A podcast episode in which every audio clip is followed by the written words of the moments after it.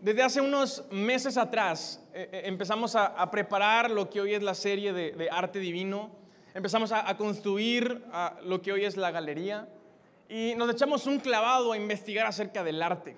Y empezamos a, investigar diferentes movimientos a lo largo de la historia, diferentes galerías, autores, conceptos. Y, eh, uno de esos días estaba yo investigando y leyendo y, me topo con una frase que me gustó de William Shakespeare. Y, ahí por los 1500, Shakespeare dijo estas palabras, la belleza está en los ojos de quien la mira. La belleza está en los ojos de quien la mira. E, e, en otras palabras, lo que Shakespeare nos está diciendo es, tú y yo podemos estar observando lo mismo y estar viendo cosas diferentes. Tú y yo podemos estar viendo el mismo objeto y, lo más seguro es que cada uno de nosotros le dé un valor distinto. Ah, seguramente te ha pasado que eh, todos tenemos algo que nos gusta y que nos encanta, así como único, que tú dices, eso es especial, estoy dispuesto a gastar mis ahorros, mi aguinaldo en eso, y, lo compras, gastas en eso, y tu familia te pregunta, oye, ¿por qué lo hiciste? Y le responde algo así como, no lo entenderías, ¿verdad? O sea, de que no, es que no lo ves como yo lo veo. ¿Alguien sabe de lo que estoy hablando? Y, y nos pasó cuando estábamos planeando la boda. Y, nos comprometimos, Cordy y yo, y, cuando nos comprometimos platicamos con algunas parejas y escuchas de todo tipo de historias. Y hubo algunas parejas que nos dijeron que la sufrieron al planear su boda y ah, muchos problemas y drama, las familias peleándose, casi no nos casamos y tú escuchas eso y, te asustas, ¿no? Eh, y, estábamos, estaba yo expectante en lo personal, cómo iba a ser este proceso. Planeamos nuestra boda en seis meses y ya habían pasado los primeros tres meses, íbamos a la mitad, ni un problema ni un detalle, todo amor y paz. Y, te lo, yo dije, ya lo hicimos. Yo dije, ya estamos del otro lado, somos el uno para el otro, ¿verdad? Somos el mejor equipo.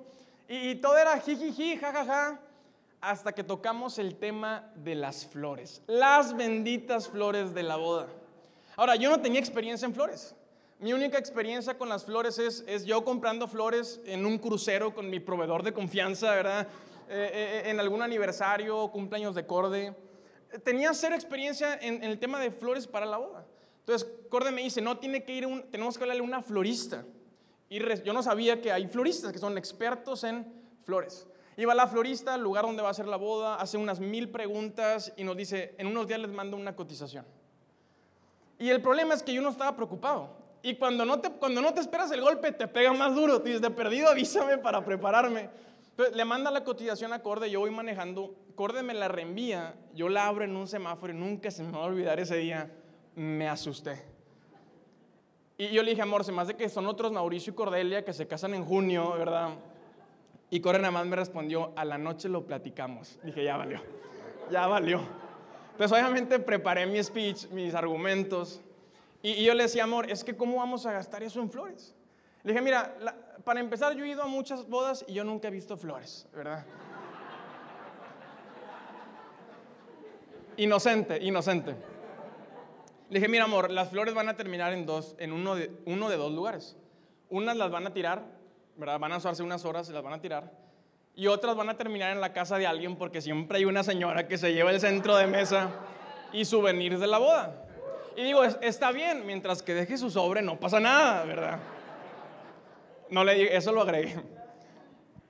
Corde no, no decía ni una palabra. ¿Ya me vas a dejar hablar? Y yo, no, pues así por las buenas, sí. Corde me dio, me dio todo, todo su punto de vista, todos sus argumentos. Y ahí me di cuenta que estábamos observando lo mismo, pero estábamos viendo cosas diferentes. Estábamos observando las mismas flores, pero estábamos viendo cosas distintas. y me llama la atención porque esto no solamente sucede con las cosas o con las flores. Yo lo he podido ver también con las personas. A, lo largo de mi vida he tenido el privilegio de, conocer o de estar cerca de personas que son ese tipo de personas que en el momento en que tú las conoces, tú dices, esa persona tiene algo. Esa persona es especial. No sé qué tiene, pero, pero algo tiene. ¿Sabes de lo que estoy hablando? Tiene una gracia, tiene algo único, tiene un talento, tiene un don, algo tiene. Y, me lleva a la sorpresa que cuando me doy la oportunidad o tengo, tengo la oportunidad de conocer a esa persona, de hablar en confianza, de escuchar sus palabras, de estar con esa persona, me he llevado la sorpresa que lo que yo veo en Él, Él no es capaz de verlo en sí mismo. Y, me he dado cuenta que, muchas veces ah, todos podemos ver algo en esa persona y la única persona que no puede verla es ella misma, es Él mismo. Y, no solamente eso, mientras que uno ve potencial y uno ve algo único y extraordinario, no solamente esa persona no puede verlo, sino esa persona es su mayor crítico, es su juez más duro, más estricto. Y en donde más de uno vemos potencial, esa persona ve inseguridad, esa persona ve remordimiento, e, e, e, esa persona ah, tiene poca autoestima, no tiene identidad, todos estamos observando lo mismo, la vida de esta persona, pero estamos viendo cosas diferentes. Sabes, yo creo que a ti y a mí nos queda bastante claro qué pensamos de nosotros mismos. Estoy seguro que en esta etapa de la vida tú y yo tenemos bien claro cómo nos vemos. Porque como seres humanos hacemos estas pausas en nuestra vida y volteamos a ver nuestra vida, volteamos a ver lo que hemos hecho estos últimos meses, volteamos a ver nuestro año o la etapa en la que estamos y nosotros tenemos una opinión clara de nosotros mismos. Y yo quiero tomar estos minutos que tengo para abrir esta conversación y, quiero que podamos hablar de cómo Dios nos ve a nosotros. Quiero que podamos hablar acerca de qué es lo que Dios piensa cuando nos ve a ti y a mí. Quiero que por estos minutos que nos quedan podamos tocar este tema, cómo Dios nos ve. Y estoy seguro de que si abrimos nuestros ojos a la realidad de cómo Dios te ve, automáticamente cómo tú te ves va a cambiar. Y las palabras de Pablo en Efesios abren esta conversación. Las palabras de Pablo en, Efesios nos dan entrada para platicar acerca de esto y me encanta porque Pablo no solamente habla acerca de cómo te ve Dios, Pablo también habla de dónde te ve Dios. Pablo no solamente nos dice cómo, cómo te ve Dios, sino desde qué perspectiva te ve. Y en el verso 8 Pablo está hablando acerca de salvación. Y Pablo empieza a hablar y nos da este contexto, la salvación es un regalo de Dios para ustedes. No es por sus méritos, no es por sus obras, no es que se lo hayan ganado, es un regalo, es la gracia inmerecida de Dios para ustedes, es un regalo. No, no pueden jactarse, no pueden presumirlo, no es un accesorio que te hace mejor o peor, es un regalo que por gracia ha sido entregado para ustedes. Y esto nos da perspectiva. Eso nos muestra desde dónde nos ve Dios. Porque cuando Dios te ve, cuando Dios me ve, no solamente nos ve como el creador que nos dio un lugar en la tierra, Dios también nos ve como el Padre que nos ha dado un lugar en su mesa. No solamente Dios nos ve como nuestro creador, si has tomado el regalo de la salvación, Él te ve como tu salvador. No solamente nos ve como este creador que, que, nos dio lugar aquí en la tierra y nos creó, nos ve también como un padre que a través de Jesús nos ha dado un lugar en su familia. Y si tú has aceptado el regalo de la salvación, empezando por ahí, eso es una buena noticia. Porque cuando Dios nos ve desde esa perspectiva como nuestro creador y nuestro salvador, cuando Dios nos ve así, de esa manera, desde ese lugar, Dios nos ve y Dios nos dice, ustedes son mi obra maestra. Las palabras de Pablo son, ustedes son la obra maestra de Dios. Ahora, la primera gran pregunta que tenemos que hacernos esta tarde es si nuestra vida se ve como la obra maestra de Dios. Es si nuestras familias, si tu familia, si tu matrimonio, si esta casa que tú y yo juntos estamos construyendo, efectivamente se ve como la obra maestra de Dios. Cuando tú te ves al espejo, te ves como esa obra maestra de Dios. Ahora voy a, permitirme ser más directo y más personal contigo y voy a preguntarte si, ya, si ya le has dejado, si ya has permitido que Dios haga su obra en tu vida. Porque cuando Pablo nos dice somos la obra maestra de Dios, esto nos revela a Dios como un artista y a nosotros como su obra. La pregunta que tenemos que hacernos es si el artista ha empezado a hacer su obra en nosotros. Si, si hemos dejado, a lo mejor él ya empezó algo en tu vida. A lo mejor desde hace tiempo atrás, a lo mejor son semanas, meses, años. A lo mejor empezó algo desde que tú eras un niño. Yo quiero preguntarte si has dejado que Dios perfeccione la obra que Él ha empezado. Porque déjame decirte que una de las características de Dios es que lo que Dios empieza, Dios quiere terminarlo. Lo que Dios inicia, Dios quiere perfeccionarlo. Dice Pablo en Filipenses, tengo la plena confianza que aquel que empezó la obra en ustedes la perfeccionará hasta que Cristo vuelva. ¿Por qué? Porque lo que Dios empieza, Dios lo quiere terminar. Dios no es como esos artistas que pierden el interés en su obra. Dios no es como esos artistas que pierden la motivación, que dejan las cosas a medias, inconclusas, que se toman un año sabático para descansar. El que nos cuida no duerme, dice la palabra. Porque lo que Dios empieza, Dios, no le quita el ojo, Dios no quita el dedo del renglón, Dios está presente porque em, lo que Él empieza, Él quiere terminarlo. El problema que yo veo es que muchas veces somos nosotros los que interrumpimos a Dios. Y somos nosotros los que, ah, mientras que el artista está haciendo su obra, nos desesperamos. Nos, cansamos de esperar. Es que esas no son las formas. Es que esos no son los tiempos. Es que no se están viendo las cosas como yo quiero. Es que esto no es lo que yo esperaba. y le decimos a Dios estas famosas palabras, no te preocupes, de aquí en adelante yo me encargo. Interrumpimos al artista cuando no tenemos ni la menor idea de cómo se ve la imagen completa. Y, lo grave de eso es que no somos Dios. No tenemos la perspectiva de Dios, no nos creamos a nosotros mismos. Y si no nos hemos creado a nosotros mismos, mucho menos podremos salvarnos a nosotros mismos. Entonces no, no vemos como Dios ve, porque no somos Dios. Y muchas veces hacemos un gran esfuerzo por creer que podemos hacer lo que Dios hace mejor. Muchas veces hacemos el gran esfuerzo y, nos decimos, ya, ya, ya le di la oportunidad a Dios, ya le di la oportunidad de que me convenciera y como que no me convenció, bueno, yo me la aviento. Pero no somos Dios. No vemos como Dios. No pensamos como Dios. Él es el creador y salvador. Y entonces donde, donde Dios ve vida, nosotros demos muerte. Donde Dios ve esperanza, restauración, unidad, nosotros vemos división. Donde Dios ve un futuro, nosotros nos quedamos viendo el pasado. Donde Dios ve milagros sucediendo, nosotros vemos lo imposible. Y estamos observando lo mismo. Tú y Dios están, observando tu vida, están observando lo mismo, pero están viendo cosas diferentes. Y Pablo dice, si supieras cómo Dios te está viendo, si, si supieras cómo Dios ve tu familia, si supieras cómo Dios ve tu matrimonio, si supieras cómo Dios ve la casa en la que te has sembrado, son la obra maestra de Dios. Ahora, ¿qué, qué es lo que nos limita de vernos como Dios nos ve? ¿Le quitamos el control a Dios? ¿Creemos que, nosotros estamos más capacitados para hacer el trabajo de Dios? Y tarde o temprano te topas con pared, porque no somos Dios.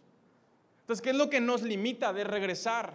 ¿Qué, es lo que nos limita de decirle una vez más a Dios, lo que tú ya empezaste, continúalo en mi vida? O sea, a, a lo mejor Dios empezó algo cuando tú eras un niño en tu vida. A lo mejor Dios empezó algo cuando tú eras un niño y tú ni te diste cuenta. A lo mejor cuando tú eras un niño escuchaste que se predicara el Evangelio en algún lugar. A lo mejor escuchaste las oraciones de tu madre o las oraciones de tu abuela orando por ti y tú no te diste cuenta que Dios empezó algo. Y por no ser constante, por no, por no acercarte a la fuente, por no tomar tus decisiones en el camino de entregarle tu vida a Cristo y tomar el regalo, interrumpiste el proceso de Dios. Y has estado teniendo el control y has intentado resolverlo de una y mil maneras, pero no puedes, no podrás porque no somos Dios. Entonces, ¿qué nos impide de regresar para vernos como Dios nos ve y decirle, haz lo que tengas que hacer en mi vida? Yo creo que lo que más nos, nos limita de vernos como Dios nos ve es la falta de perdón. Es la falta de perdón. En, el Evangelio de Juan, en el, en el capítulo 21, encontramos una escena entre Jesús y Pedro. Y, quiero contarte un poco de Pedro. Pedro y Jesús tenían una relación especial. Pedro fue uno de los primeros discípulos que Jesús llamó. Pedro era un, pescador y Jesús se acerca a su barca y le dice, Pedro, eres un pescador, yo quiero hacerte un pescador de hombres, sígueme. Y Pedro le entró. Y, quiero que empiece a conocer la personalidad y el carácter de Pedro. era un hombre echado para adelante Cuando vio a Jesús caminar sobre las aguas, le dijo, si tú eres el Señor, si tú eres mi maestro, hazme caminar a mí sobre las aguas contigo. ¿Te estás dando cuenta del, tipo de persona que era Pedro? Jesús confiaba en Pedro.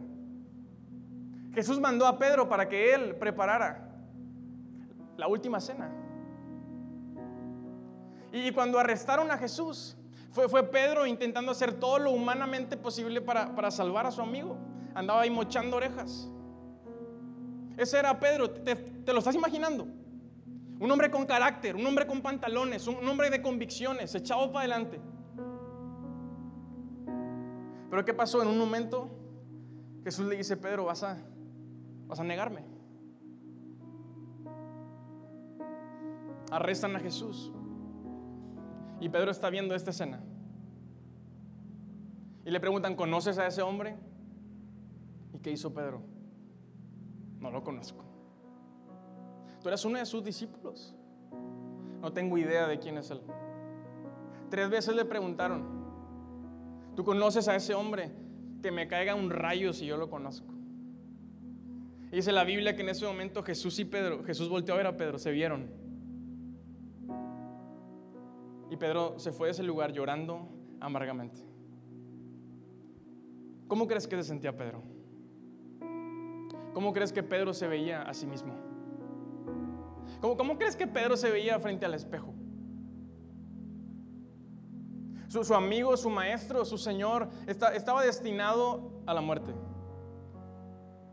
Y, y la conversación, las palabras de parte de Pedro es negándolo tres veces. No es si alguna vez has experimentado el perder a alguien, a un ser amado y, que te quedaste con algo pendiente que decirle. Y no pudiste aclarar ciertas cosas. Bueno, ese es Pedro.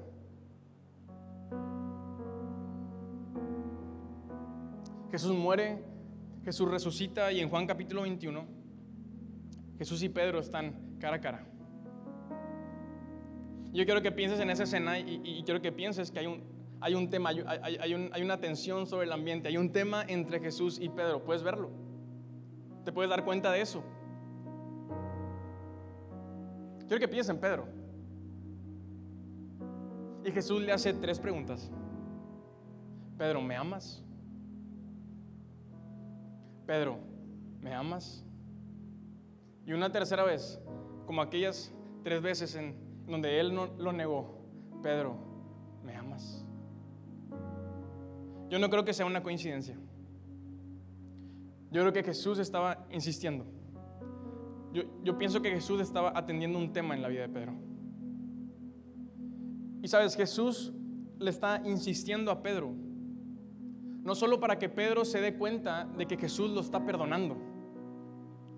Jesús le está insistiendo a Pedro porque quiere asegurarse que Pedro se perdone a sí mismo. Jesús le está extendiendo gracia a Pedro. No para que se reconcilien solamente entre él y Pedro, Jesús le está extendiendo gracia para que Pedro se reconcilie con sí mismo. Ese es el regalo de la salvación.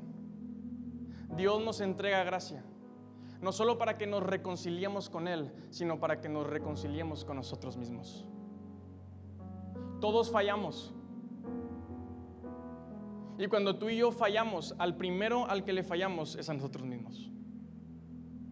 Yo sé que yo he fallado. Sé que he fallado como hijo. Sé que he fallado como hermano, como amigo. Sé que he fallado como, como esposo. Sé que, sé que le he fallado a esta iglesia. Y sé que le he fallado a mi Dios. Y, puedo hoy reconocer y entender que en cada una de esas veces que yo fallé, que yo no cumplí mis compromisos, que yo quedé corto en las expectativas, cada vez que yo ah, fui débil y caí, al primero al que le fallé fue a mí mismo. Y hoy puedo entender que mi Dios me ha dado gracia, no solo para reconciliarme con Él, sino para reconciliarme conmigo mismo. Porque Dios quiere que no te quedes viéndote como tú te ves, quiere que pongas tu mirada en Él para que veas como Él te está viendo. Eso fue Jesús y Pedro. Ahora, ¿sabes por qué es tan complicado? Porque para perdonarnos a nosotros mismos, primero tenemos que hacernos responsables de nuestras fallas. Porque si no has podido enfrentar esa falla, si no has podido enfrentar ese fracaso, esa debilidad o ese pecado, nunca vas a poder poner tus ojos en Cristo si primero no has enfrentado y no has reconocido que ese regalo de la salvación tiene tu nombre y es para ti. Dios extiende de su gracia. La pregunta es si estás dispuesto a pararte frente a Jesús y escuchar esas tres preguntas que le hizo a Pedro. Pedro, Pedro tuvo pantalones para pararse, para correr cuando vio a Jesús en la orilla. Jesús, lo que tengas que decir, dímelo. Si me vas a preguntar tres veces por ese tema, tres veces te contestaré, tú sabes que te amo. Algo estaba haciendo Jesús en la vida de Pedro. A eso ha venido Jesús. Ese es el regalo que hoy Dios te está ofreciendo. Esa es la gracia. Tú has fallado de la misma manera en que yo he fallado. A lo mejor has sido un mal padre. A lo mejor fuiste un padre ausente. A lo mejor fuiste un padre que no fue capaz de enseñarle a tus hijos a adorar a Dios. A lo mejor has sido un mal esposo o una mala esposa. A lo mejor abandonaste tu familia. A lo mejor abandonaste a uno de tus hermanos. A lo mejor le has fallado a Dios todos los días de tu vida. La pregunta es, ¿qué vas a hacer al respecto? Yo quiero animarte con todo mi corazón a que te hagas responsable. Porque ese error y ese fracaso no tiene por qué marcar tu vida para siempre. Mientras la gracia de Dios siga cubriendo nuestras fallas, hay esperanza y hay oportunidad porque Él sigue salvando, porque la cruz sigue estando vigente en nuestras vidas. Cuando me perdono a mí mismo, entonces puedo decirle, Dios, ahora me estoy viendo como tú me ves. Donde yo veía las puertas cerradas, ahora me doy cuenta que tú ves potencial. Veo que en mi familia hay esperanza, sé que en mi salud hay esperanza, sé que en mi matrimonio, en mis relaciones, en mi relación contigo. Entonces ahí en ese momento el artista tiene otra vez libertad y el control para seguir perfeccionando lo que él ha empezado en tu vida. La tercera vez que Jesús habla con Pedro, Jesús le contesta tres cosas. La primera le dice, Pedro, alimenta mis ovejas. Jesús le está dando propósito a Pedro. Pedro, no te he restaurado, no te he dado gracia para levantarte, para tenerte en la banca. Pedro, tienes mucho más que dar. Es más, tú vas a alimentar a mis ovejas. Tú vas a predicar el Evangelio, tú vas a continuar la obra que yo empecé y miles y millones de personas conocerán el Evangelio por lo que tú estás por hacer, Pedro. Tú no eres Pedro el que me negó, ya no. No, no vas a ser recordado como el que me negó. Vas a ser recordado como aquel hombre que decidió seguirme, que decidió tomar la gracia, que decidió construir para el reino. Sí, ciertamente te equivocaste, pero te levantaste, Pedro, porque para eso vine yo aquí. Porque lo que yo he empezado, quiero perfeccionarlo y quiero terminarlo en tu vida. Dios quiere darte propósito esta tarde. Y Dios quiere decirte, tienes mucho más por dar. A lo mejor has sido un mal padre, pero tienes años y mientras haya salud en tu cuerpo y Dios esté contigo, las cosas pueden cambiar. A lo mejor has sido una, una mala pareja, un mal compañero, un mal hijo, un mal hermano. Dios te dice, no tienes por qué quedarte en ese lugar. Vamos, perdónate a ti mismo, reconcíliate. Porque yo tengo nuevos propósitos. Número dos, Jesús le dice a Pedro, Pedro, cuando tú eras joven, tú hacías lo que tú querías. Te ponías lo que tú querías y ibas a donde tú querías. Pero le dice, Pedro, cuando tú seas un anciano, tú vas a extender los brazos, alguien más te va a vestir y te van a llevar al lugar al que no quieres ir. Y Jesús le estaba mostrando a Pedro la clase de muerte que él iba a tener. Pedro murió por predicar el Evangelio. Pedro fue asesinado por predicar el Evangelio. Lo que Jesús está haciendo es decirle, Pedro, en tu vida vas a enfrentar tragedias, pero parte de mi obra es hacer crecer y madurar tu fe. Yo voy a prepararte para que aquellas cosas que enfrentes, tú puedas pelear esas batallas. La tragedia es parte del arte.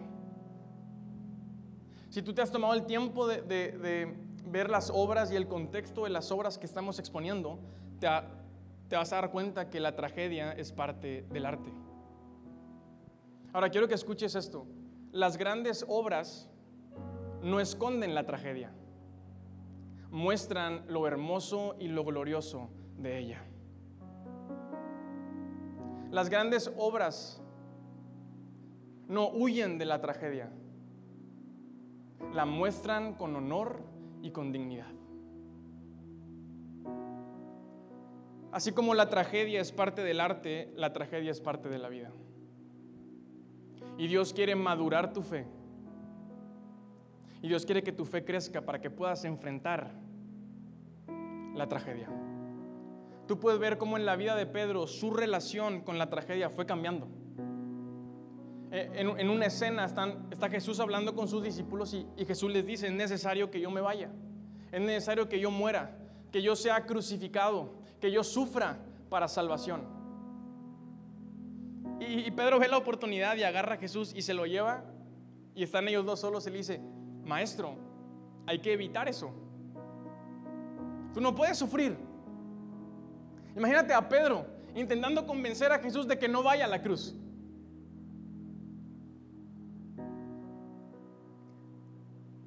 En las últimas cartas de Pedro, en primera de Pedro, tú puedes encontrar a un Pedro completamente diferente.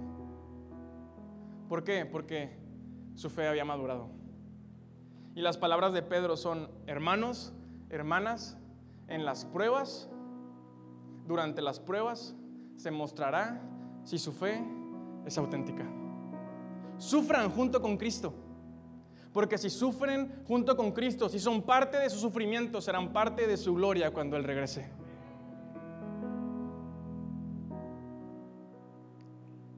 Dios quiere madurar nuestra fe porque vamos a enfrentar tragedias. Y Dios no nos ha llamado para huir de ellas. Dios no nos ha llamado para que cuando llegue la tragedia andemos echando culpas a todo el mundo y nos enojemos con Dios y con la vida. Dios te dice, tu fe puede madurar, tu fe puede crecer. Yo te voy a preparar. Yo sé lo que viene, dice Dios, y te he dado madera para que en medio de las tragedias mi nombre sea exaltado. Tú le des gloria a mi nombre.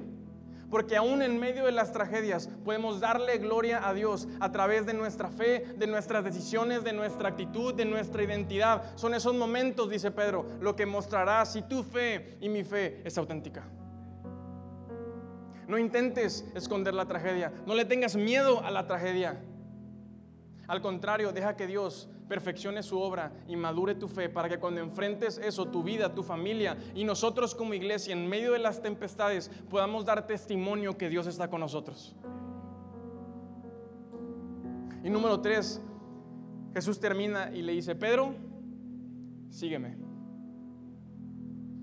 Y eso me encanta porque puedo ver a un Jesús que le está diciendo, Pedro, te recuerdo que tú eres Pedro, te recuerdo que yo soy Jesús que yo soy el maestro, yo soy el artista, te recuerdo que tú me sigues a mí. Cuando tú abres tus ojos a esa realidad, te das cuenta de cuál es tu lugar en esta ecuación. Te das cuenta que Él es el artista y tú y yo somos solo, solo somos un lienzo. Y el lienzo sin el artista no es más que un lienzo en blanco. Pero el lienzo, cuando el artista se hace presente, ese lienzo tiene el potencial de convertirse en una obra maestra. Él es el creador, Él es el salvador. Tú y yo tenemos una necesidad eterna de Él. No fue por nuestros méritos, fue un regalo.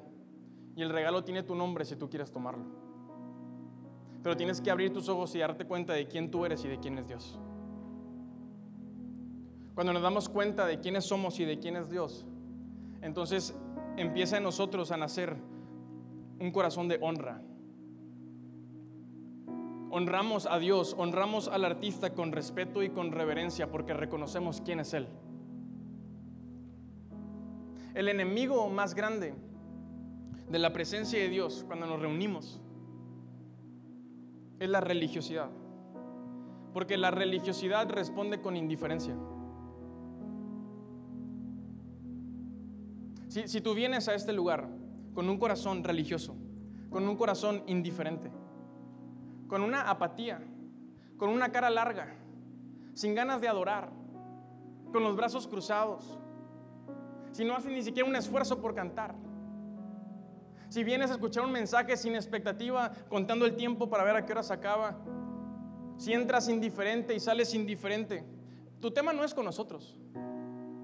Yo, las personas que están aquí arriba no van a tomártelo personal. Yo no me lo voy a tomar personal porque tu tema no es, no es conmigo, tu tema es con Dios. Porque esta casa, antes de ser tu casa y mi casa, es la casa de Dios. Y estas reuniones, antes de ser reuniones para nosotros, son para Dios. Porque hemos reconocido, hemos abierto los ojos de quién es Él. Y cuando el artista está presente, cuando Dios está en la casa, lo menos que puedo hacer es ponerme de pie ponerme firme, poner una buena cara, llenar mi corazón de expectativa y tener respeto y reverencia porque Él está aquí.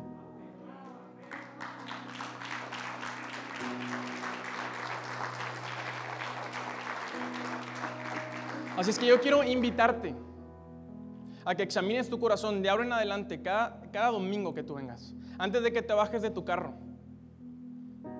Y si eres padre de familia, los corazones de tu familia son tu responsabilidad. Examínalos también. ¿Con qué corazón venimos hoy? ¿Venimos con un corazón religioso, indiferente, apático o venimos para honrar a nuestro Dios? Y entonces entra con una cara diferente. Porque has abierto tus ojos a, quién vienes a ver, a quién te está esperando y qué representa eso para tu vida. Que no se te olvide que vienes aquí a ver a Dios, que Dios está presente y Dios se merece lo que le está dando hoy y más.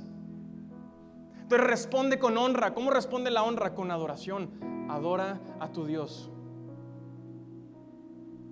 Pon tus ojos en Él. Pon tus ojos en Él. Para que puedas ver cómo Él te está viendo. Y por favor, responde por respeto y reverencia a nuestro Dios con honra. Y sacúdete la religiosidad. Y sacúdete la apatía. Y siéntate bien sobre tu silla porque eres un adulto y si quieres que te tomen en serio, tienes que tomarte tú primero en serio. ¿Quieres que te respeten? Respétate tú a ti primero. ¿Quieres que Dios te honre? Honrate a ti primero. De perdido, siéntate bien en tu silla. Abre tus ojos durante el mensaje. Canta en la alabanza, levanta tus manos. Porque es mucha la deuda que tenemos con Él, porque fue un regalo. No podemos captarnos, ni presumirlo, ni menospreciarlo, porque no nos lo merecíamos y su vida, cada gota de su sangre perfecta la dio por ti. Y es lo mínimo que podemos hacer. Y te lo digo porque te amo.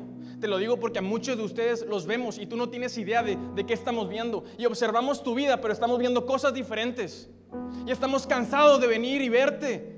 Y que te veas y que te menosprecies, que no te veas como Jesús te vio en la cruz del Calvario y que estés batallando con lo mismo. Cuando Dios ha hecho todo por ti. Y me pongo así porque te amo, porque estoy cansado de ver a personas que desisten, que se rajan, que se rinden, que son una carga para su familia. Si tienes vida, hay esperanza y estamos aquí para recibirte, pero tienes que poner de tu parte. Vamos a acompañarte, vamos a amarte, no vamos a juzgarte, pero no estamos jugando a ser iglesia. Estas son las vidas de las personas, es la vida de tu familia y a veces ni tú mismo la valoras como la valoramos nosotros. Y estamos ahí atendiendo llamadas y orando por personas y preocupándonos. Cuando tú mismo que estás en esa casa no puedes hacer nada. Espero que Dios sacuda tu corazón esta tarde, que no vuelvas a ser el mismo. Y yo te pregunto cómo vas a responder porque el momento es ahorita. Lo mínimo que puedes hacer es ponerte de pie. Yo ya terminé.